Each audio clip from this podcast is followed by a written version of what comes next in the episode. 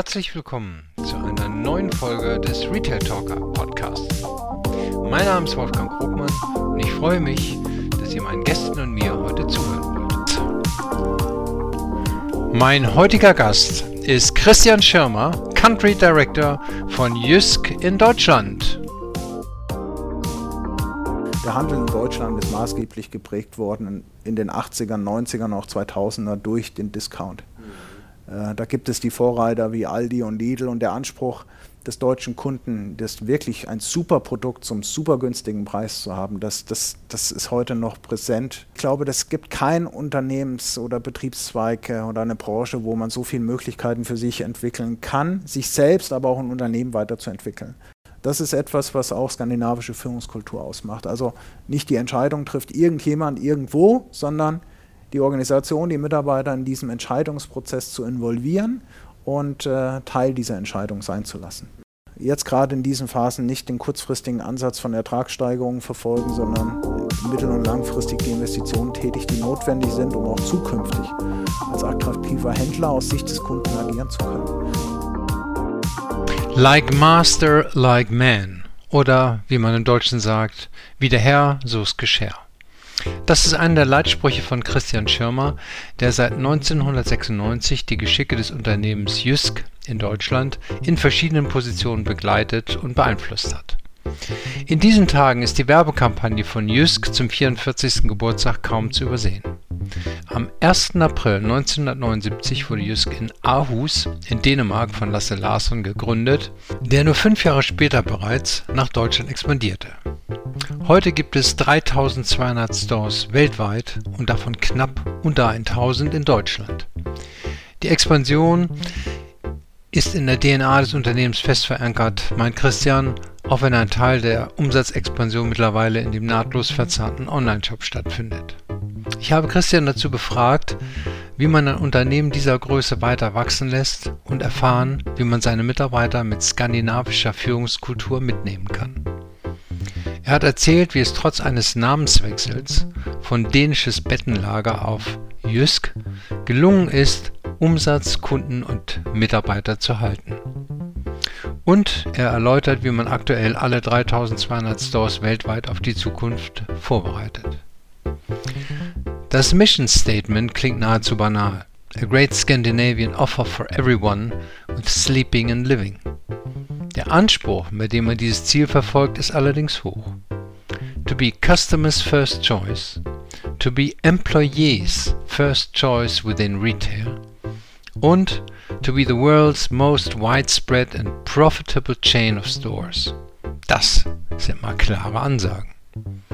Wie Christian diese Vision lebt, wie er für seine 7500 Mitarbeiter in Deutschland nahbar bleibt und was er anderen Händlern rät, könnt ihr alles in dieser Podcast-Ausgabe erfahren. Also, nu skerde, wie die Dänen sagen, oder auf geht's. Ja, moin Christian. Ähm, ja, wir sind hier in dem kleinen Vorort von Flensburg in Handewitt, äh, sehr bekannt durch äh, eine gute Handballmannschaft. Und, äh, ähm, und es versteckt sich hier eben auch ein äh, super spannendes Unternehmen, was man früher kannte unter dem Namen Dänisches, Dänisches Bettenlager und jetzt neuerdings unter Jysk auftritt. Ne? So ist es korrekt, ja. Und darüber wollen wir uns ein bisschen unterhalten. Sehr gerne. Ich ja. freue mich. Ja, wir sind hier ja auch äh, in der Nähe der dänischen Grenze, hier ganz im Norden. Äh, und äh, ich weiß, Flensburg war auch der erste Standort, den ähm, damals noch unter anderem Namen, aber der hier als dänisches Bettenlager, ich glaube 1984 84, ja. aufgemacht hat. Ne? Im April 84 tatsächlich. Ja. 1. April, ja, ja. genau. aber so lange bist du noch nicht dabei, ne? Nein, tatsächlich nicht. Ich habe äh, meinen Einstieg gefunden 1996 im September. Damals äh, eine Ausschreibung, damals auch in den Printmedien, in der Tageszeitung gelesen, nicht von mir selbst, als junger Bursche, der frisch vom Abitur und dann äh, die Wehrdienstzeit abgeliefert hat, äh, hat mich meine Mutter darauf aufmerksam gemacht. Wäre das nicht was für dich? Ich war so gerade in der Orientierungsphase. Machst du Studium? Machst du eine Ausbildung? Ja. Was ist das Richtige in dieser Zeit? Habe mich dann für die Ausbildung entschieden, habe meinen ersten Ausbildungstag dann, ich komme gebürtig aus Hessen in Fulda, dann in Ingolstadt begonnen. Ja. Äh, Ausbildung zum, zum Handelsfachwirt, habe diese Ausbildung erfolgreich durchlaufen. Zu dem Zeitpunkt gab es noch nicht einmal 200 Stores in Deutschland. Und der Süden Deutschlands war, was das dänische Bettenlager anbelangt, doch sehr spärlich äh, mhm. äh, mit äh, Stores äh, ausgestattet. Zu dem Zeitpunkt, um ein Beispiel zu nennen, gab es in Bayern nicht mal zehn Standorte. Ah. Und äh, ich hatte die Möglichkeit ergriffen, dort mich zu entwickeln, habe dort äh, die Ausbildung absolviert, bereits nach einem Jahr in der Funktion als Store Manager tätig geworden, habe dann die klassische Karriereleiter weiter fortgesetzt bei Dänisches Bettenlager vom District Manager dann weiter zum Retail Manager. Und die Funktion des Retail Managers darf man sich äh, vorstellen bei, bei Jysk oder Dänisches Bettenlager seinerzeit 200 bis, bis 300 Standorte in Deutschland, für die man Verantwortung hatte. Und äh, diese Position dann zehn Jahre begleitet bis 2016. Ähm, bin danach für zwei Jahre bei der Firma Höfner gewesen und äh, habe für mich erstmalig festgestellt, nach 20 Jahren bei Dänisches Bettenlager, anderes Unternehmen, andere Kultur. Mhm. Es war für mich, der einen Einstieg ins Berufsleben gefunden hat, 2000, äh, 1996 dann nochmal ein ganz anderer Ansatz und habe mich aber bewusst wieder dafür entschieden, die skandinavische Kultur für mich vorzuziehen und bin dann 2018 wieder zurück zu dänisches Bettenlager, habe dort wieder einen Einstieg als Retail Manager gefunden, dann kurze Zeit danach Director Retail und seit 2019 dann als Country Manager, jetzt Country Director zuständig für, für den Ländermarkt in Deutschland, ja. für Jysk. Ja. ja. Also eine sehr, sehr spannende und erfolgreiche Karriere im Handel. Ja. Da kommen wir auch später nochmal dazu ähm, und auch vor allen Dingen äh, skandinavische Führungskultur. Da würde ich auch ganz gerne nachher nochmal eingehen. Aber bevor, vielleicht sagst du einfach mal, wer, wer ist denn die Firma Jysk eigentlich? Äh, wie ist sie entstanden? Seit wann gibt es sie? Ja. Äh, der, der Gründer seiner Zeit, Lars Larsen, hat seinen ersten Standort in Haus in, Dän in Dänemark eröffnet. Das war 1979. Äh, nach mehrmaligen Anläufen hat es dann funktioniert. Er war damals schon sehr robust und beständig in der Art, sein, sein Business-Konzept auch umzusetzen, sein Businessmodell. Hat dann den ersten Store firmiert unter Jysk Sengetøjslæger in Dänemark eröffnet.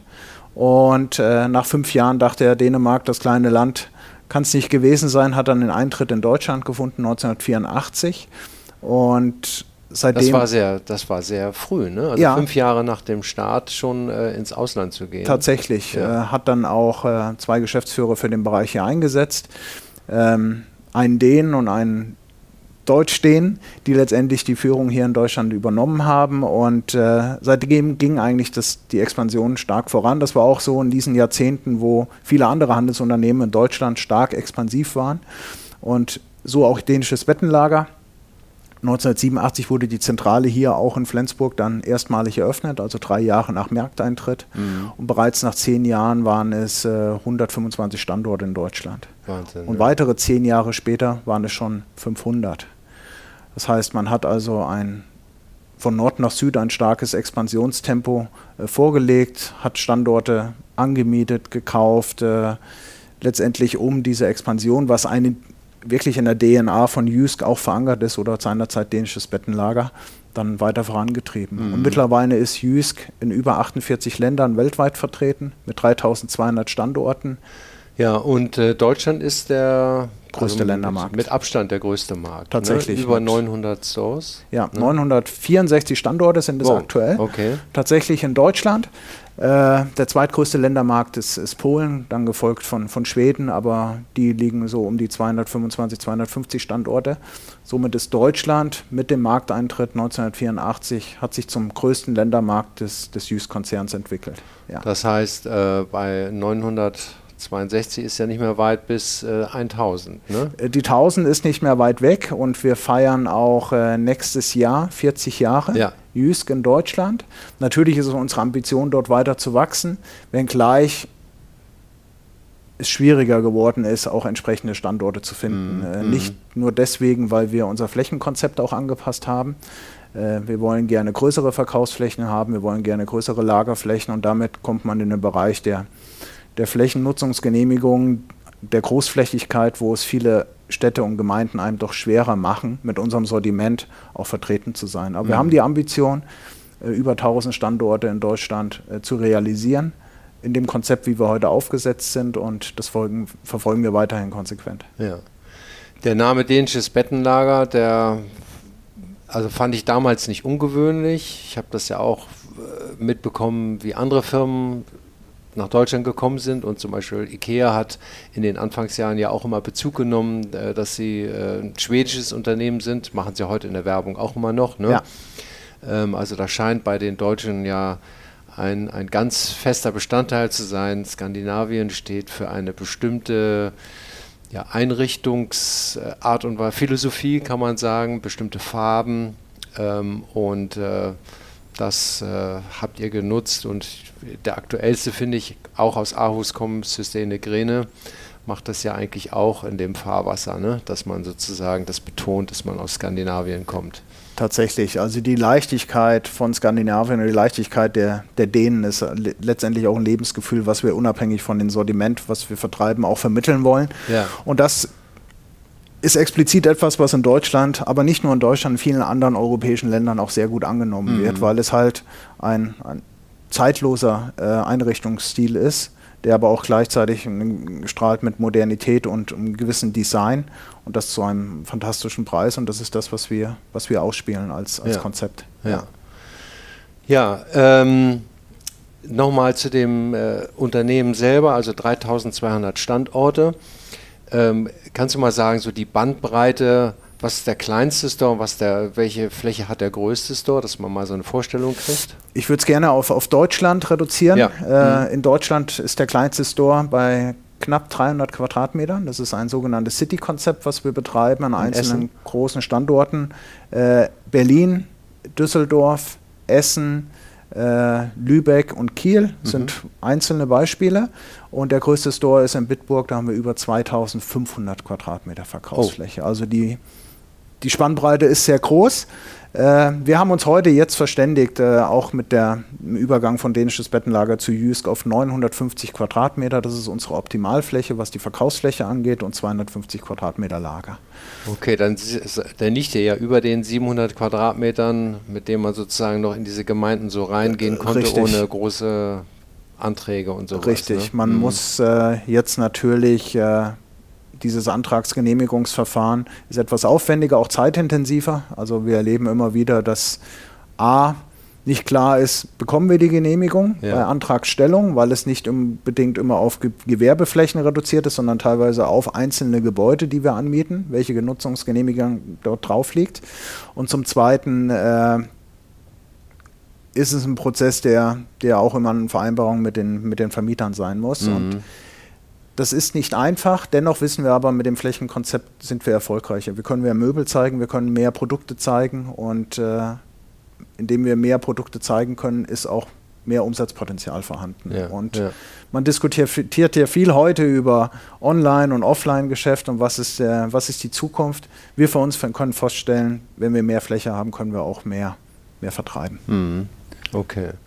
Ja, das Sortiment hat sich ja über die Zeit auch erweitert, würde ich mal sagen. Ne? Ja. So dänisches Bettenlager stand ja am Anfang für Matratzen und all Zubehör im Schlafzimmer, könnte man im weitestgehenden sagen. Genau. Ähm, und heute ist ja die Bandbreite wesentlich größer. Vielleicht kannst du mal, also weil ich habe mich ja jetzt der, im Vorwege unseres Gesprächs damit äh, beschäftigt. Ich bin selber auch Kunde hier und da gewesen äh, und habe das beobachtet. Ähm, und wenn man da mal so ein bisschen äh, tiefer geht, dann denkt man, meine Güte, das ist erstens ein viel größeres Unternehmen, als man das allgemein denkt. Und auch das Angebot ist viel größer, als man äh, das vielleicht glaubt oder glaubt zu kennen. Ne? Korrekt. Also ich Bitburg zweieinhalbtausend Quadratmeter, da wird ja wird's ja nicht nur Matratzen geben. Ne? Nein, definitiv nicht. Äh, wir haben wir haben natürlich alles um skandinavisch Schlafen und Wohnen. Das ist ja unser Claim. In der Vergangenheit unter dänisches Bettenlager war es Qualität sehr preiswert. Mhm. Den Claim haben wir angepasst im Zuge des, des Rebrandings, der Umfirmierung äh, vor knapp anderthalb Jahren. Und äh, unser Sortiment umfasst nicht nur Möbel. Es sind die Matratzen, es sind Oberbetten und Kissen in verschiedensten Ausführungen. Und es ist natürlich alles, was das Wohnen zu Hause aus unserer Perspektive attraktiv und lebenswert macht, nämlich äh, das skandinavische Design, skandinavische Farben und das im Bereich der Heimtextilien, der Dekoration. Wir haben auch Saisonartikel, wie zum Beispiel Weihnachtsartikel. Mhm. Ähm, und natürlich alles, was mit Inspiration zu tun hat. Das heißt, wir haben gefolgt von unserem Einkaufsbereich in Dänemark, haben wir Trendscouts, die also diese Trends aufdecken, die die Farben weit im Voraus auf, auf Messen begutachten und wir legen großen Wert darauf, dass sortimentsüberschneidend in den verschiedenen Kategorien eine Kombination der Produkte möglich ist. Und mhm. das findet auch entsprechenden Zuspruch bei unseren Kunden. Ja. Und der Outdoor-Bereich, der ist ja auch sehr groß, ne? Tatsächlich. Ja. Äh, mit März beginnt, äh, startet unsere Gartensaison in allen 964 Standorten in Deutschland, auch online.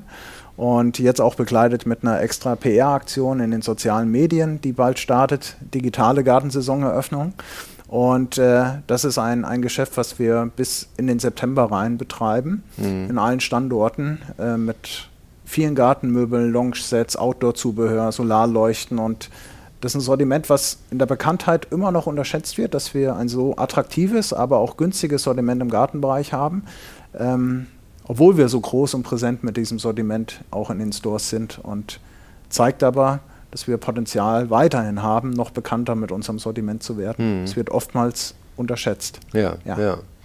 Naja, ihr müsstet da schon einer der größten Player mit sein, ne? würde ich mal sagen, an der Aus bei Auswahl und Möglichkeiten, das einzukaufen. Bei einfach nur neun, über 960 Stores, das ist ja schon mal eine Hausnummer, wo man das überall finden kann. Ne? Tatsächlich, und da spielt uns tatsächlich die Nähe zum Kunden auch in die Karten. Ja? Mhm. Sicherlich kann man erwarten, dass es auch Baumärkte in der Nähe gibt, die auch dieses Gartensortiment mhm. betreiben.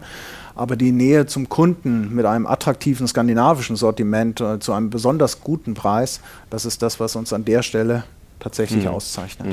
Und auch die Verfügbarkeit dieser Produkte innerhalb von wenigen Tagen, sei es über Home Delivery, sei es über Spedition oder direkte Mitnahme, ja. dass man die Sachen dann auch verfügbar hat, wenn das schöne, schöne Wetter ist. Und ja. jeder Kunde kann uns innerhalb von 20 Minuten in Deutschland erreichen und äh, ah, das ja. ist das, was es so interessant macht, auch mhm. die Nähe zum Kunden halt auszuspielen. Bleiben wir ganz kurz nochmal bei den Produkten. Ähm, also ich nehme mal an, äh, dass für den Konzern, für alle 3200 Stores, ein bestimmte, bestimmte Teile des Sortimentes für alle bereitgestellt werden und dann wahrscheinlich je nach Größe und auch je nach Land genau. äh, Unterschiede gemacht werden. Ne? Das ist tatsächlich so. Äh, wir haben ein sogenanntes globales Sortiment, was sich im Bereich der Möbel im Bereich der Furniture widerspiegelt, wo wir in vielen Ländern einen hohen prozentualen Anteil an Produkten haben, die überall vertrieben werden. Und einen großen Unterschied machen wir im Bereich Schlafen. Das mhm. ist auch unsere Kernkompetenz. Nicht nur bedingt dadurch, dass Schlafgewohnheiten in Europa in den Ländern sehr unterschiedlich ist, mhm. auch die Größen, die entsprechend nachgefragt werden. In Deutschland ist es das Kopfkissen 80 x 80 oder 40 x 80. Mhm. In, in anderen südeuropäischen Ländern wie Italien oder Spanien hat man dann, dann kleinere Kopfkissengrößen. Und diese Individualität auch, was die Matratze und den Aufbau eines Bettes angeht, äh, das spielen wir pro Land unterschiedlich aus, mhm. um wirklich auch da den Bedürfnissen des Kunden zugeschnitten auch das, das passende Sortiment anzubieten. Ja, ich meine, ich habe ja auch mit Firmen zu tun gehabt, die aus dem Ausland nach Deutschland gekommen sind. Und es hat immer einen kleinen Anpassungsprozess gebraucht, ja. bis man in der Zentrale verstanden hat, dass Deutschland in bestimmten Bereichen anders ist und man sich darauf einstellen muss und man nicht sozusagen das 0815-Programm weltweit ausrollen kann. Ne? Ähm, würdest du das auch als eine Stärke von Jysk äh, bezeichnen, dass man sehr früh verstanden hat, was die deutschen Kunden wollten? Oder unterscheidet sich das gar nicht so sehr von den dänischen? Äh, wenn wir im Bereich Schlafen uns das anschauen, Matratzen, Oberbetten, Kissen, dann gibt es sehr große Unterschiede in jedem europäischen Land, mhm. muss man mhm. ehrlich sagen. Und äh, da über 20 bis 25 Prozent des Umsatzes auch in diesem Segment generiert werden, ist es natürlich ein wesentliches Standbein für Jysk, mhm. äh, dort in den jeweiligen Ländern individuelle Sortimente aufzubauen. Es ist immer ein Spagat, Individualität versus äh, Globalität. Aber diesen Spagat, für den haben wir uns entschieden, explizit im Bereich Schlafen. Mhm. Und das mhm. ist auch die richtige Entscheidung. Ja. Weil es ein sehr intensiv, beratungsintensiver Bereich auch ist, wo der Kunde neben dem maßgeschneiderten Produkt auch, auch die Expertise der, der Mitarbeiter erwartet. Weil er könnte die Dinge bei unzähligen Wettbewerbern online kaufen. Ähm, aber diese Beratung vor Ort ist halt ein entscheidender Punkt, gepaart mit dem Service, den wir anbieten, äh, wo wir einen Unterschied dann auch machen. Ja. Die Ware kommt, wird weltweit eingekauft und äh, ich finde immer wichtig zu erwähnen, Äh, vielleicht kannst du das mal kurz sagen, dass ihr auch im Bereich Nachhaltigkeit natürlich da entsprechende Maßnahmen ergriffen habt. Das ist tatsächlich so. Das äh, Thema ist mehr oder weniger heute ein Hygienefaktor, wenn man als Unternehmen im, im Handel tätig ist, mhm. den nachhaltigen Ansatz zu wählen.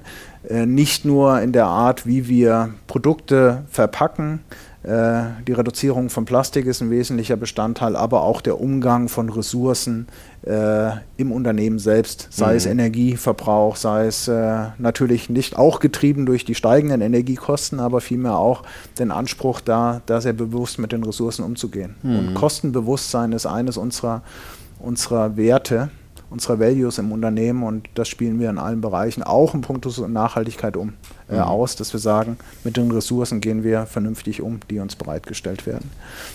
Ja, und 27 Millionen Beutel, um ein Beispiel zu nennen, wurden letztendlich eingespart bis dato schon im Bereich Plastik um äh, Verpackungen dort anzupassen. Ja. Heute ist es eine Papierbanderole, was mhm. Bettwäschen und, und Laken schmückt. In der Vergangenheit war es tatsächlich die Verpackung in einem, in einem Plastikbeutel. Mhm. Und das ist ein Weg, der, der hat begonnen. Es gibt ja die, die Nachhaltigkeitsziele auch der, der, der Vereinten Nationen. Ja. Und wir haben uns da vier Bereiche auferlegt, die wir konsequent verfolgen möchten. Und das ist ein Prozess. Und bis 2000 und, jetzt muss ich kurz überlegen, meine 2030 wollen wir gerne die, die Reduzierung unseres äh, Fußabdrucks Carbon Footprint um 50 Prozent reduzieren. Okay. Mhm. Und ähm, Darf ich mal fragen, ist Deutschland aus deiner Sicht ein, hat das kritischere Kunden und um, äh, als andere Länder? Jetzt bin ich nicht so vielen anderen Ländern als äh, Kaufmann und äh, Unternehmer unterwegs gewesen.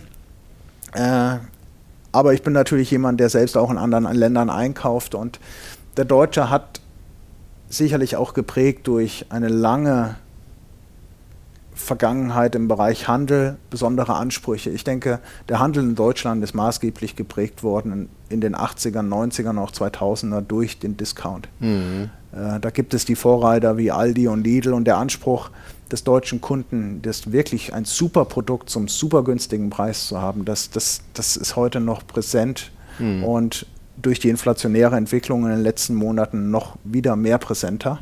Mhm. Äh, es gab anders andere Entwicklungen in den letzten zwei Jahren, aber dieses Preisbewusstsein, das ist etwas, was der Deutsche für sich mehr beansprucht als aus meiner Sicht in jedem anderen europäischen Land. Und gleichzeitig will man gute Qualität, genau. will Nachhaltigkeit haben, aber nicht mehr dafür äh, zahlen wollen. Und das ja. betrifft tatsächlich äh, alle Generationen. Ja. Das wird ja gerne auch immer der Generation äh, Z zugeschrieben, ja. ja. der Nachhaltigkeitsaspekt, aber wenn man alle Generationen gleichermaßen äh, betrachtet in dem Punkt, dann ist man nicht bereit, mehr für mehr Nachhaltigkeit zu zahlen und ja. eine gute Qualität zu haben zum, zum super attraktiven Preis. Und ja, das ist der Spagat, den jedes Unternehmen letztendlich auch betreiben darf. Ja, ich finde den Hinweis auf die Generation auch ganz wichtig, weil meine Wahrnehmung ist, da kam das her, ja, die waren die lautesten, aber die das am konsequentesten heute umsetzen, sind, glaube ich, sogar die Älteren. Die haben das irgendwie äh, auch verinnerlicht, aufgenommen und ja, so wie wir Deutschen da auch sind, pflichtbewusst, wird das da besonders äh, gut äh, gemacht und besonders bewusst. Also da geht genau. man nicht leichtfertig damit um. Tatsächlich. Ja. Und es ist ein Hygienefaktor, wie gesagt. Also es ist kein optionales Recht eines Händlers heutzutage zu sagen, ich bin nachhaltig mhm. oder nicht nachhaltig. Ja. Ich denke, das ist eine, eine, eine, Grunderwartung eines jeden Kunden, dass man als Na Unternehmen nachhaltig nach innen und nach außen agiert und das auch sichtbar macht und diese Ressourcen schont. Und äh, von daher sind wir verpflichtet und wollen auch diesem Anspruch gerecht werden, auch als nachhaltiges Unternehmen im Bereich Möbel, Matratzen, Scandinavian Sleeping und Living auch, auch äh, rüberzukommen. Ja, ja ähm, dann müsste ja jetzt die, also ich will jetzt nicht die Zahlen äh, innerhalb der, der letzten drei Jahre jetzt abfragen, darum geht es mir nicht. Aber äh, du hast ja gerade gesagt, äh, das Bewusstsein äh, der Menschen im Moment nach preiswerter, aber doch qualitativ guter Ware, das müsste euch ja äh, in die Hände gespielt haben. Gut, die letzten drei Jahre zu vergleichen, ist grundsätzlich schwierig, äh, genau, aufgrund ja. der, der Corona-Einflüsse, die Pandemie-Einflüsse, die wir hatten, dann natürlich äh, Krieg in der Ukraine, die Lieferkettenengpässe, die in vielen Bereichen äh, spürbar waren. Das alles hat natürlich eine Geschäftsentwicklung und eine Umsatzentwicklung kräftig durcheinandergewirbelt. Mhm. mhm. Nicht nur im Bereich Textil oder Lebensmittel, sondern auch in unserem äh, Einrichtungssegment. Ja. Wir konnten natürlich Hochzeiten erleben im Bereich der Gartenmöbel, als Reisen eine Restriktion war. Äh, dann hat sich jeder zu Hause nicht nur innen, sondern auch außen neu eingerichtet. Mhm. Nicht nur im Bereich Matratzen, Möbel und Gartenmöbel, sondern auch der Bereich Dekoration. Ähm, wir sind aber gut darin, uns stetig neu zu erfinden und äh, die Bedürfnisse der Kunden da konkret zu ermitteln. Und von daher auch aktuell sind wir zufrieden mit der, mit der Umsatzentwicklung, mhm. ähm, weil wir eines unserer Kernkompetenzen, immer ein großartiges Angebot unseren Kunden mhm. äh, entsprechend anbieten wollen. Unsere Zielgruppe ist im Durchschnitt zwischen äh, 25 und 60 Jahren. Es ist sehr breit aufgestellt und da ist unser Anspruch, jede Woche aufs Neue die bestmöglichen Angebote zu zeigen. Ja. Ja, äh, du hattest das eben schon angesprochen. Äh, es gibt eben auch äh, heute ein sehr großes Bedürfnis und eine Nachfrage nach Online-Angeboten ähm, eines Unternehmens. Kann ich aus eigener Erfahrung bestätigen. Ich, äh, ihr, ihr, scheint das so aufgestellt zu haben, dass ihr einen transparenten eine transparente Warenwirtschaft habt, sodass man äh, auch schon, wenn man äh, irgendetwas kaufen möchte, kriege ich schon die Information, gibt es nicht in der Filiale, aber in, in, in der anderen. Und äh, äh dann kann man das dort äh, sich abholen nach entsprechender Bestellung und Bestätigung dadurch. Also das heißt, ihr habt da schon sozusagen sehr stark daran gearbeitet, dass On- und Offline stark miteinander verknüpft sind. Tatsächlich, also die Vernetzung ist uns auch wichtig und äh, wir, wir haben keine unterschiedlichen Preisstrategien. Wir mhm. haben das gleiche Sortiment, online wie offline, online erweitert durch Online-Produkte, die wir ergänzend anbieten. Mhm. Ähm, aber diese, diese Vernetzung ist uns wichtig, weil wenn du als Kunde innerhalb von 20 Minuten einen Standort besuchen kannst und du hast ein konkurrierendes System online, mhm. was eine andere Preispolitik abbildet, ein grundsätzlich anderes Sortiment, dann passt das nicht zu unserem Omnichannel-Ansatz.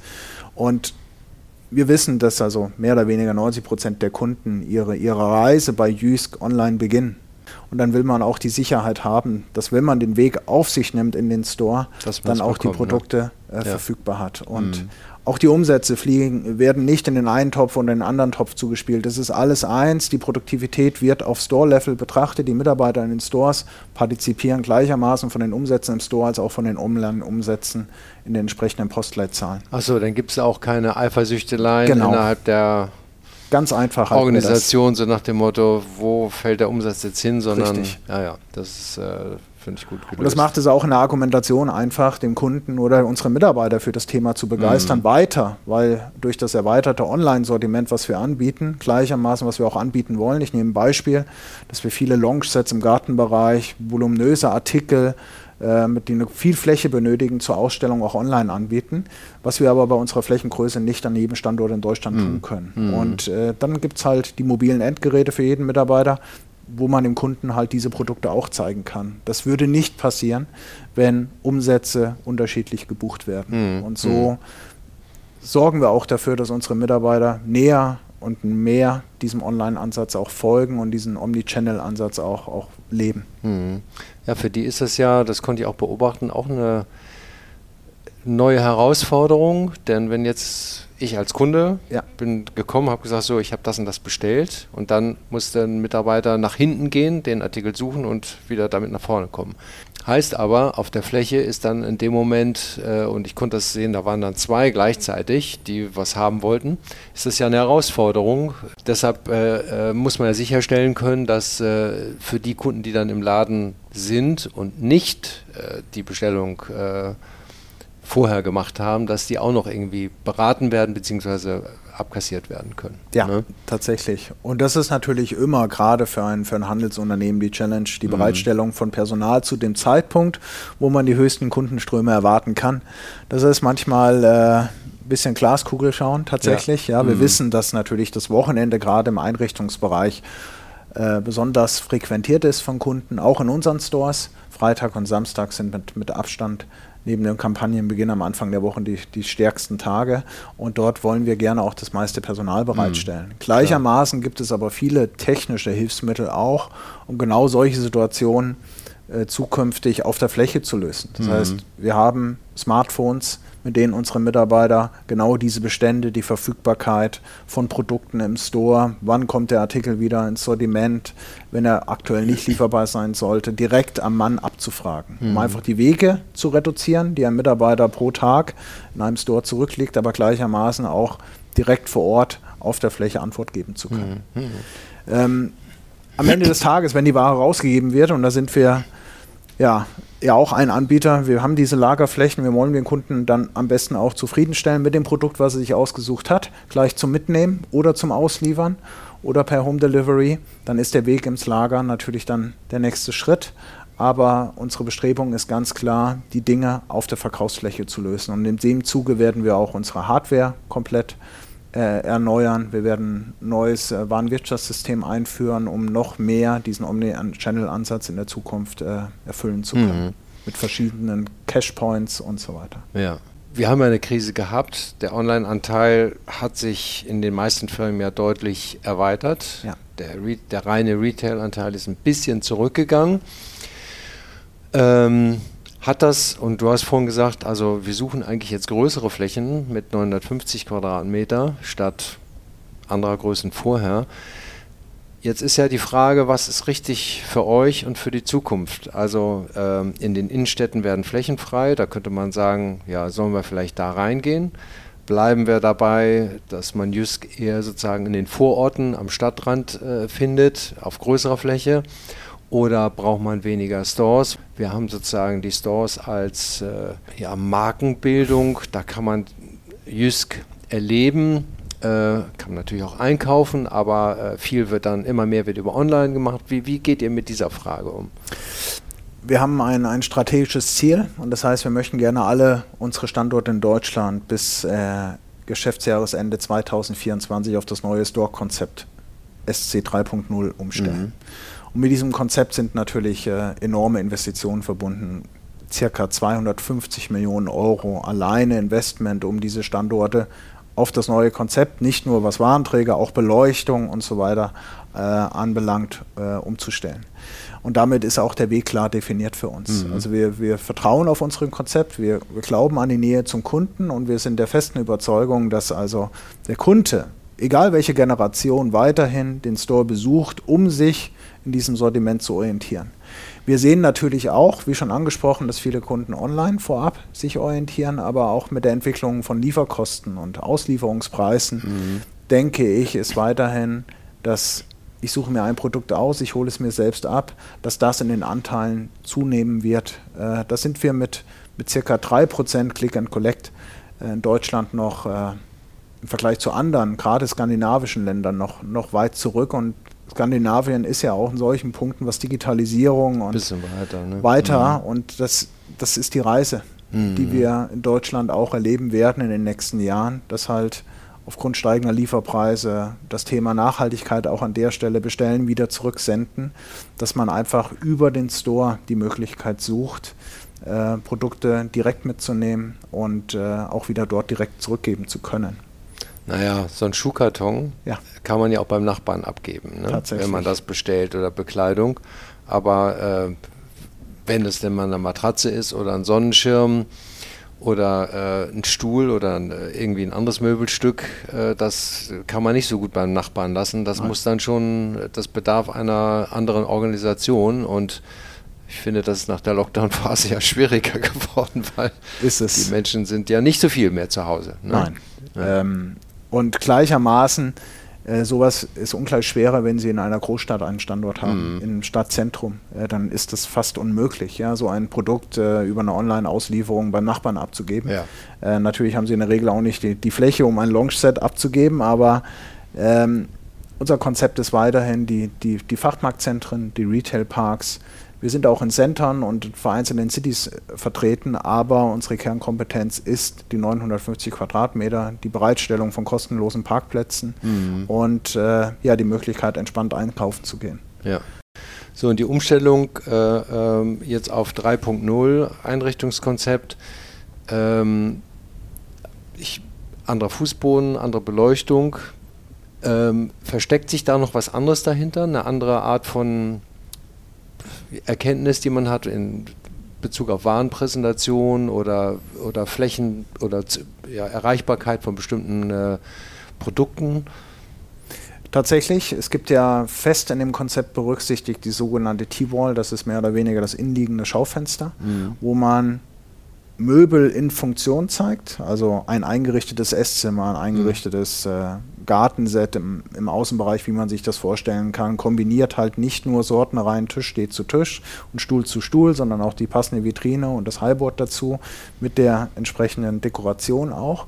Das ist ein Akzent des Ladenbaus, was wir mit 3.0 in allen Stores nahezu umsetzen und ein weiterer Punkt sind halt die Inspirationsflächen in allen Produktwarengruppen, die mhm. am Hauptgang entlang letztendlich dazu beitragen, auch diese kleinen Produkte, Textilien, Dekoration in Funktion zu sehen, mhm. kombiniert mit anderen Produkten, wo man sich als Kunde sagt, jo, so könnte ich mir zu Hause meine Einrichtung, meine Dekoration auch gut vorstellen. Mhm.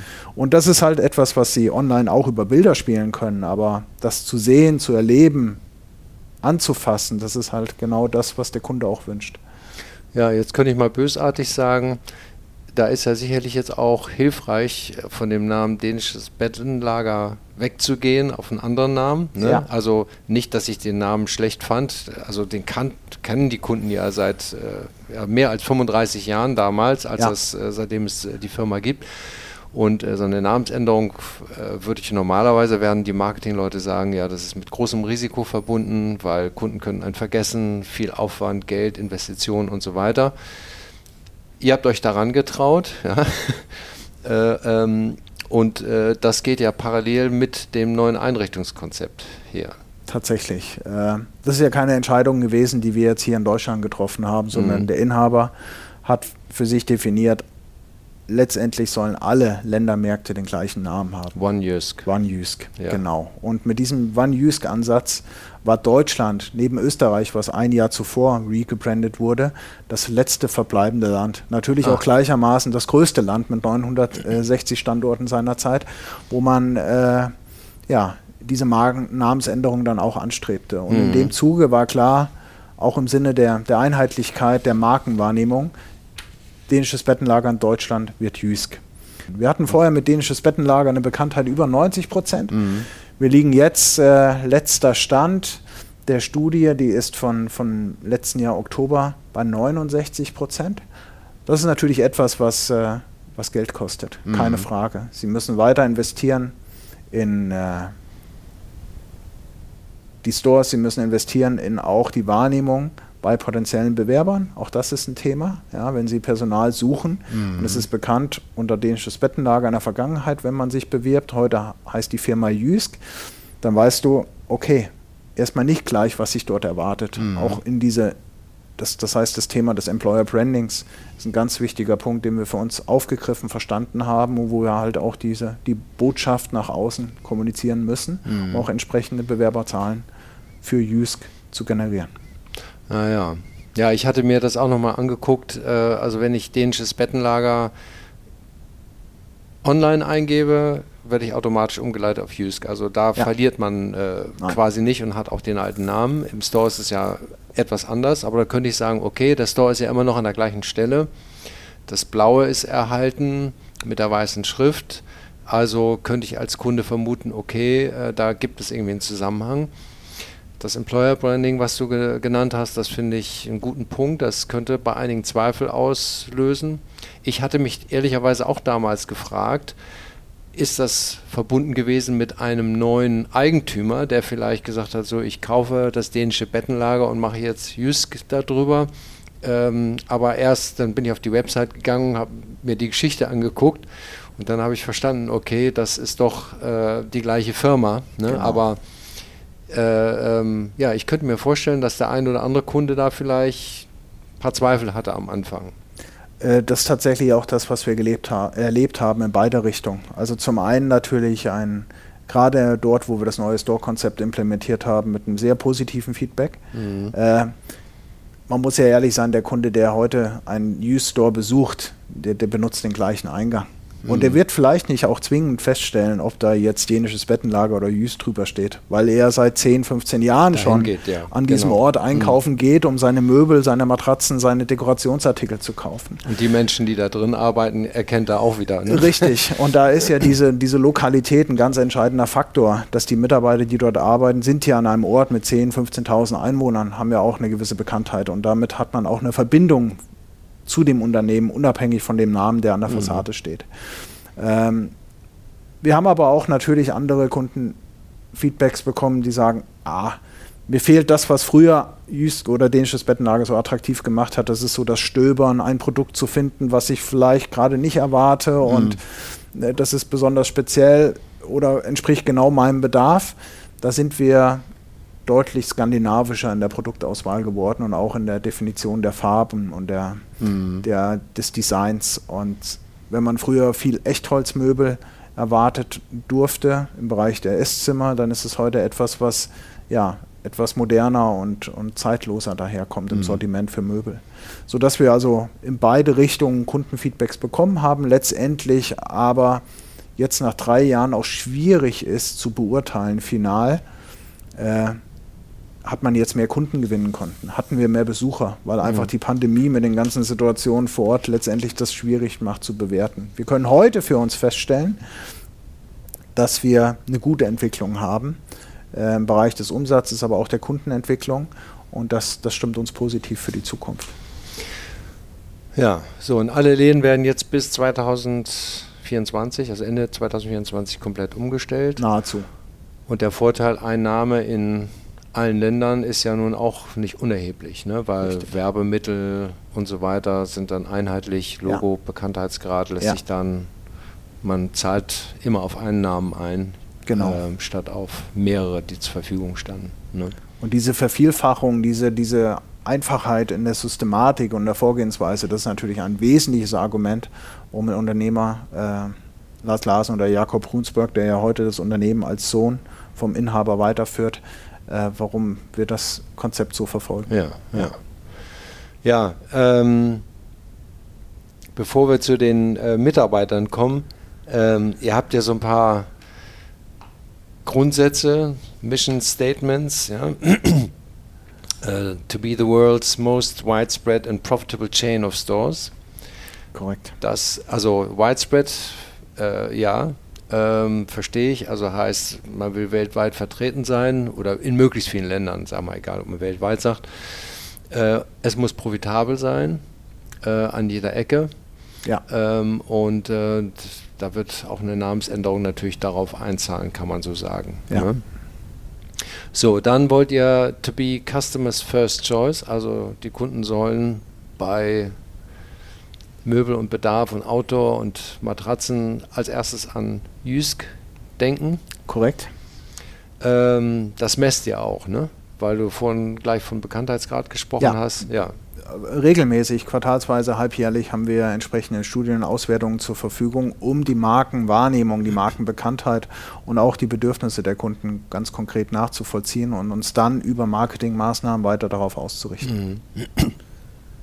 So, und dann wollt ihr, sehr hoher Anspruch, äh, Employees First Choice within Retail.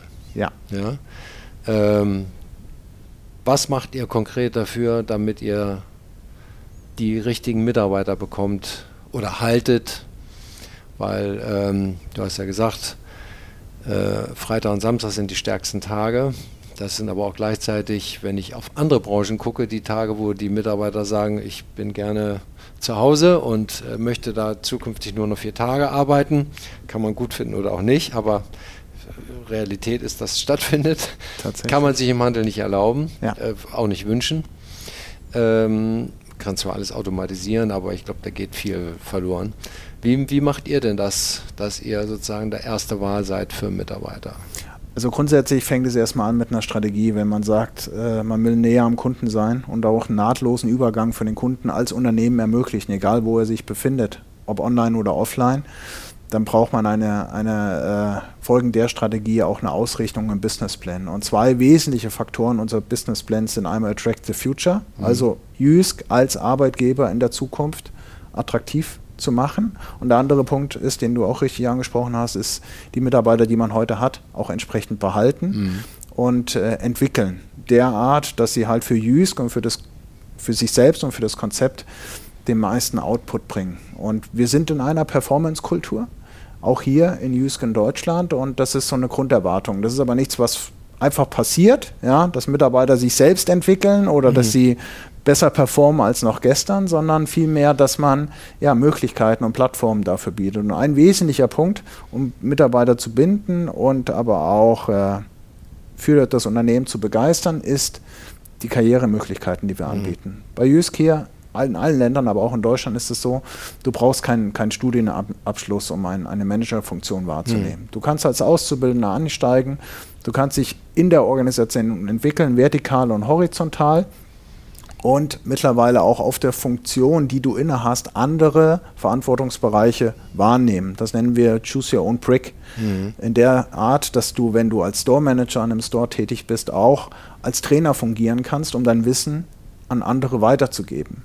Und all diese, diese Entwicklungsmöglichkeiten, die Wahrnehmung für, ich habe hier einen Auftrag in einer Funktion, aber ich kann meinen mein Handlungsspielraum erweitern über andere Bereiche. Das ist das, was aus unserer Sicht dazu beiträgt, dass Mitarbeiter für Jysk und für das Unternehmen insgesamt ihren, ihren Beitrag leisten. Wir sind natürlich konzeptgetrieben und äh, einheitlich ausgerichtet als filialisiertes Handelsunternehmen. Klar. Also 7.500 Mitarbeiter können nicht für sich entscheiden, das Teelicht kommt an die Kasse und an fünf verschiedenen anderen Plätzen. Mhm. Aber wir räumen auch dort Handlungsspielraum ein, um natürlich auch da Nachfrage von Kunden und äh, entsprechendem Umsatzgedanken auch gerecht zu werden. Mhm. Das heißt, man muss andere Möglichkeiten finden und die, die liegen ganz klar im Bereich der, der Personalentwicklung, mhm. der Personalführung. Wir haben unsere Werte, Kostenbewusstsein, der Kollege zu sein und Corporate Spirit auszuspielen und diesen Werten sind verschiedene Unterwerte zugeordnet. Und in diesem Bereich darf sich jeder frei bewegen, in der Art, wie er seine Stelle ausfüllt. Neben dem Store Manager gibt es auch feste Verantwortlichkeiten im Store, wo der Mitarbeiter sich stetig weiterentwickeln kann über, über Zusatzaufgaben, die er bekommt und Zusatzverantwortung, um letztendlich ja diese Entwicklungsmöglichkeiten auch anzubieten. Mhm. Und wir haben ja noch andere Kanäle, die wir bespielen für den Kunden. Das ist der Online-Bereich, aber das ist auch der Customer Service, der Kundendienst, der halt bei Produktanfragen auch zur Verfügung steht. Das sind alles Bereiche, um das trotzdem noch zu unterstützen. Wenn man über das Thema Wochenendarbeit spricht, gerade der Samstag, ist das natürlich, wie von dir richtig gesagt, etwas, wo viele sagen, nein, ich arbeite mhm. Montag bis Freitag, Samstag ist nicht, nicht mein Doing. Und das ist natürlich ein Spagat, den wir ja, wahrnehmen müssen und suchen nach Möglichkeiten, haben auch Möglichkeiten geschaffen, verlängerte Wochenenden anzubieten. Mindestens einen freien Samstag im Monat, mindestens ein langes Wochenende mhm. mit Samstag und Montag im Monat frei, um da auch sich mehr auf die Bedürfnisse aller Generationen, das mhm. ist nicht nur ein mhm. Thema der jüngeren Generation, mhm. aller Generationen einzustellen. Mhm. Und natürlich mit Corporate Benefits weiter in die Richtung zu agieren den Samstag auch als Arbeitstag attraktiver zu machen, indem halt dort Tätigkeiten nicht mehr stattfinden, die vielleicht unter der Woche wichtig sind, um den Store auch ready for Customer zu haben. Mhm. All das sind Maßnahmen ja in diese Richtung, um es attraktiver zu machen. Ja, ja das ist eine große Aufgabe für den Handel. Ja. Ähm, der Umkehrschluss zu sagen, ja, okay, wir geben allen jetzt Samstag frei, wir machen die Läden zu. Das wäre eine Katastrophe für ein Unternehmen, das wäre aber auch für Kunden eine Katastrophe, bin ich der Meinung. Genau. Weil dann würden die auf einmal da stehen, ja, was machen wir denn jetzt Samstag? Ja. Weil man geht immer noch gerne in Geschäfte, man geht immer noch gerne in die Innenstädte, wenn es dort irgendetwas gibt, was sich lohnt anzugucken und sei es auch nur Kaffee zu trinken. Ne, aber ähm, also das kann keine Alternative sein und äh, das kann auch keine Forderung sein, denke ich mal. Ne? kann es nicht. Und es gibt ja Versuche von verschiedenen anderen Möbelhändlern, die, die, die, die, die, die Öffnungszeit in Tagen zu reduzieren. Mhm. Das sind aber dann äh, Möbelhäuser, die solche Versuche unternehmen, äh, an einem Montag oder an einem Dienstag dann komplett geschlossen zu halten. In einem filialisierten Einzelunternehmen, wie wir das sind, ist das äh, keine Option.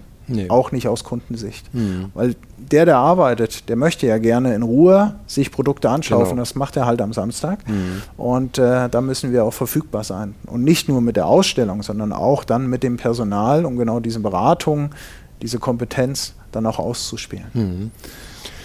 Ja.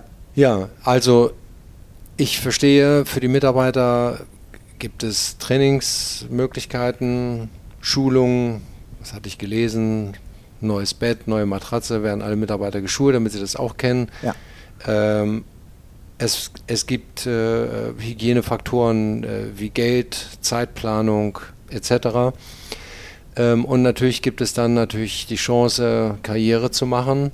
Eine typische Karriere wird wahrscheinlich so aussehen wie bei allen Filialisierten, nämlich erst werde ich äh, stellvertretender Store Manager, dann bin ich Store Manager, dann bin ich irgendwann vielleicht, ich weiß nicht, wie das bei euch heißt, District Manager, District Manager oder District ja. Manager, ne, und hab, betreue mehrere Stores und dann äh, wird das Portfolio immer noch mal größer. Und du hast es ja selber vorgemacht. Äh, äh, man kann das ohne Studium äh, auch machen und man kann sich sozusagen wirklich äh, in einem Einzelhandelsunternehmen nach vorne bewegen. Ähm, Vielleicht ein Hinweis an der Stelle. Das ist der klassische Weg. Ja. Wir bieten aber unabhängig davon halt auch in verschiedenen anderen Servicebereichen diese Karrieremöglichkeiten. Wir haben ja vor drei Jahren angefangen, unsere Organisation zu dezentralisieren. In der Vergangenheit waren alle Servicebereiche, sei es das, den Bereich Store-Konzept oder, oder HR, waren mhm. zentral hier in Flensburg. Diese Organisation haben wir auch folgende Strategie näher an den Kunden und auch den Mitarbeiter in die Organisation Deutschland nach draußen verlegt. Das heißt, wir so, haben ja. zusätzliche Positionen in HR, in Store-Konzept, in Internal Audit, also Revision, verschiedene andere Funktionsbereiche, dezentralisiert in die Region implementiert. Mhm. Und das sind natürlich auch alles Funktionen, die heute in der Entwicklungsmöglichkeit für unsere Mitarbeiter gegeben sind, die vor, vor drei, vier Jahren noch gar, noch nicht, gar nicht vorhanden sind. Ja, HR Business Partner ist wahrscheinlich was ganz genau, Typisches. Genau, ne? richtig. Und, ja, Logistik. Mhm. Jetzt, ich meine, das ist jetzt eine Frage gleich einmal zu dir, aber natürlich auch zu der Führungskultur bei Jysk. Also, ich meine, du hast 7500 Mitarbeiter.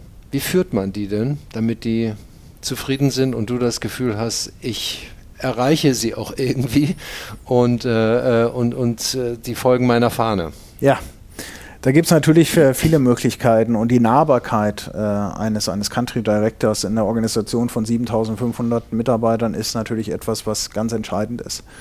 Also nicht der, der in seinem Elfenbeinturm sitzt, sondern der, der, der vor Ort ist und ja. der auch zuhört, der Themen verfolgt, der Themen wahrnimmt und auch selbst im Business drinsteckt mhm. ja, und äh, interessiert ist. Und das ist etwas, was wir nicht nur ich, sondern das gesamte Country Management Team leben ist halt diese, diese Nähe auch abzubilden. Mhm. Wir, aber nicht nur durch Vorortbesuche in den Stores, was wir regelmäßig tun, zu unterschiedlichsten Anlässen, sondern auch durch, durch digitale äh, Sessions, die wir live durchführen, durch ein Ticketsystem, was wir implementiert haben, wo jeder Mitarbeiter in Deutschland mehr oder weniger eine Frage stellen kann, die wir auch direkt beantworten. Also verschiedene Tools nutzen, um, um nah an mhm. unseren Mitarbeitern zu mhm. sein. Das ist ein Punkt. Ein zweiter wichtiger Darf Punkt. Darf ich mal ganz Gerne. kurz dazwischen grätschen? Wie, wie häufig bist du zum Beispiel jetzt in einem Store? Äh, Im Monat äh, kann ich, würde ich sagen, von vier Arbeitswochen sind es äh, maximal eine, mhm. wo ich gemeinsam mit Retail Managern, mit Head of Retail, mit anderen Funktionsbereichen aus Store Concept mhm. Stores besuche, mir die Umsetzung anschaue, ja. über Entwicklungsmöglichkeiten spreche. Das sind die Aktivitäten. Und äh, bist du auch jemand, den man dann ansprechen kann als Mitarbeiter? Also wenn man, äh, ist klar, man kommt da mit so einem Tross rein, das, ich kenne das ja. ja ne? äh, für die Mitarbeiter ist es dann auch natürlich eine Hürde, ne? aber äh, machst du irgendwas, äh, was du auch anderen empfehlen könntest, so nach dem Motto, äh, ich lasse zu, dass man mit mir reden kann oder ich schicke mal ein paar Leute weg und sag so, lass mich mal alleine mit hier einmal kurz durch den Laden gehen oder das sind ja, machen. Das sind ja oftmals die, die ein, einfachen Punkte. Es fängt damit an, dass man nicht erst dort ist, wenn der Store öffnet. Weil dann sind oftmals alle Mitarbeiter gleich beschäftigt. Ja, ja, ja. Sondern dass man die Möglichkeit nutzt, je nach Anreise, schon vor der Öffnungszeit da zu sein. Gemeinsam mhm. mit den Kollegen erstmal einen Kaffee trinkt, sich einen Austausch begibt. Das ist so die erste die erste Hürde oder Barriere, die dann gebrochen wird, wenn man einfach schon dort einen Dialog mhm. aufbaut. Und es ist auch norm nicht normal, aber es ist äh, vielleicht nachvollziehbar, dass nicht jeder Mitarbeiter dann unmittelbar den Dialog sucht mit dem Country Director oder mit einer, einer, einer Führungskraft in einer Top-Management-Funktion, also tue ich es. Mhm. Das heißt, spätestens, wenn wir auch während der Öffnungszeit im Store sind, suche ich den Dialog mit dem Store-Manager, aber auch mhm. mit dem Mitarbeiter. Weil dadurch, dass Mitarbeiter Verantwortungsbereiche im Store haben, kann man dort auch wunderbar das Gespräch aufbauen. Mhm. Und das ist mir auch wichtig, weil die haben den direkten Kontakt zu den Kunden und können am besten davon berichten, was funktioniert gut und was funktioniert nicht mhm. gut. Mhm. Und das ist unser Potenzial, weil wenn wir stupid Tasks aus den Stores rausnehmen können, die die Prozesse verschlanken, vereinfachen, haben sie auch mehr Zeit für den Kunden. Mhm. Und das ist die Ambition. Genau. Ja. Und dieser, dieser Austausch vor Förderöffnung und den Dialog, wir halten es auch so bis auf wenige Besuche, dass wir nicht mehr als mit drei Personen als Tross dann im, im Store sind, weil ansonsten ist es ganz fast unmöglich, einen Kontakt auch zu den Mitarbeitern mhm. vor Ort aufzubauen. Mhm. Dann ist man eher autark dort in, in dem Store unterwegs und kriegt keine Beziehung äh, ja, hergestellt. Ja, das ist dann die Chefarztvisite, die ist dann ja. ein bisschen abschreckend. Ne? Absolut, ja. absolut. genau. Mhm. Aber das ist so die Ambition und äh, dann gibt es viele andere Veranstaltungen, sei es die ganzen Trainings, die wir durchführen, was die Ausbildung der Mitarbeiter, Store Manager Trainee Ausbildungsprogramm ist, äh, District Manager Trainee Ausbildungsprogramm, wo wir uns auch auferlegt haben, dass der erste Tag dieses Trainings die Begrüßung erfolgt durch uns. Mhm. Auch nicht deutschlandweit vor Ort, sondern über die digitalen Medien eine mhm. Einleitung zu machen, das Unternehmen, unsere Values, unsere Leadership-Grundsätze zu präsentieren, um dort auch ja, direkt die Kommunikation aufzubauen. Wenn du im Fahrstuhl wärst, ja, ja. zehn Etagen geht es nach oben, der Fahrstuhl ist voller junger Leute und du hättest die Zeit, jetzt zu sagen, das sind die Gründe, warum ihr im Handel arbeiten solltet. Was würdest du dann im Fahrstuhl den allen sagen? Äh, je nachdem, wie schnell der Fahrstuhl im zehnten Stock ist. In Dubai kann das sehr schnell gehen. Aber äh, grundsätzlich ist es die Entwicklungsmöglichkeit. Ich glaube, es gibt kein Unternehmens- oder Betriebszweig äh, oder eine Branche, wo man so viele Möglichkeiten für sich entwickeln kann, sich selbst, aber auch ein Unternehmen weiterzuentwickeln. Mhm. Aufgrund der, der Karrieremöglichkeiten, die man hat. Punkt eins. Punkt zwei wenn man über, über, über Zeiten, Arbeitszeiten spricht, dann spricht man aber auch gleichermaßen um, um Tätigkeiten. Und ich bin nach wie vor der Meinung, dass der Handel viele Möglichkeiten bietet, Tätigkeiten jeden Tag nicht das Gleiche zu tun, sondern ja. viele Sachen unterschiedlich zu tun. Mhm. Und diese, diese Vielfältigkeit, diese, diese Variabilität von meinem Aufgabenbereich, das ist auch etwas, was außer dem Handel wenige Branchen äh, anbieten können. Weder in der Produktion noch in der Industrie noch in, in Bürotätigkeiten äh, oder äh, Bürobereichen, ganz sicher nicht. Ja. Und ein dritter wesentlicher Punkt ist Zusammenhalt und Team. Diese Teamkonstellation, die wir auch in den Stores haben, es ist ja keine Professionierung, es sind keine Prämien, die gezahlt werden, es fließt alles in einen Topf und wenn gewisse Umsatzziele oder äh, Store-Ziele erreicht werden, dann, dann partizipieren alle gleichermaßen davon. Das ist auch etwas, was Teams zusammenführt, was also das Thema Zusammenarbeit auf eine neue Ebene bringt. Mhm. Und äh, so viel Zusammenhalt und Zusammenarbeiten, das kriegen wir auch immer gespiegelt im Rahmen unserer Mitarbeiterzufriedenheitsumfragen. Das erlebt man auch in anderen Branchen. Aus meiner Sicht nicht derart, dass ja. man sagen kann, das ist nicht nur ein Team, das sind auch Leute, die ich in meiner Freizeit mit denen ich unterwegs bin, was erlebe, weil es einfach so, so eingeschweißt und eng ist. Mhm, genau. Ja, du sprichst mir sehr aus dem Herzen, kann ich alles 100% unterstreichen und das wären auch meine Argumente, warum man im Handel arbeiten sollte. Und ja. ich, wie gesagt, ich fordere immer gerne junge Leute auf, beschäftigt euch mit dem Handel, da gibt es viel zu machen viel zu erleben und äh, es gibt Karrierechancen, es gibt Spaß. Äh, klar, es ist auch harte Arbeit, logisch, ja. aber wo, wo ist es das nicht? Ne? Ähm, ganz am Anfang hast du gesagt, du bist einmal zu einem anderen Unternehmen gegangen und es geht natürlich nicht um das Unternehmen, wo du hingegangen bist, sondern äh, äh was, was zeichnet denn skandinavische Führungskultur aus und was hast du bei der deutschen Führungskultur vermisst? Äh, Skandinavisch und Deutsch, vielleicht kann man das nicht direkt gegeneinander stellen. Ich würde gerne darauf Bezug nehmen, was skandinavische Führungskultur ja. auszeichnet, ohne den Vergleich mit der deutschen zu bringen. Skandinavische Kultur zeichnet aus, dass man äh, eine Ambition hat und dass man diese Ambition dann mit Vertrauen aus staffiert derart, dass man sagt, das ist dein Thema und du kümmerst dich darum. Und ich bin immer da, wenn du Hilfe brauchst, du kannst Fragen stellen, aber letztendlich ist es deine Verantwortung, dorthin zu kommen. Mhm. Und diese, diese Ausstattung von Verantwortung und nicht der Einfluss von rechts, links, oben, unten im Rahmen dieses Verantwortungsbereiches, das ist etwas, was skandinavische Führungskultur auszeichnet. Und das ist auch etwas, was unsere Leadership-Grundsätze halt auch, auch vereinnahmen, der Bereich Involvement. Mhm. Also eine Organisation mit in der Kreierung eines Businessplans mit einzubeziehen, Meinungen dazu einzuholen, äh, ja, die Wortmeldung zu berücksichtigen, Leute konkret darauf anzusprechen. Wie siehst du das? Mhm. Das ist etwas, was auch skandinavische Führungskultur ausmacht. Also nicht die Entscheidung trifft irgendjemand irgendwo, sondern die Organisation, die Mitarbeiter in diesem Entscheidungsprozess zu involvieren und äh, Teil dieser Entscheidung sein zu lassen. Mhm. Das sind ja. aus meiner Sicht zwei wesentliche Faktoren. Ja, gut. Ja, prima. Ähm, allerletzte Frage.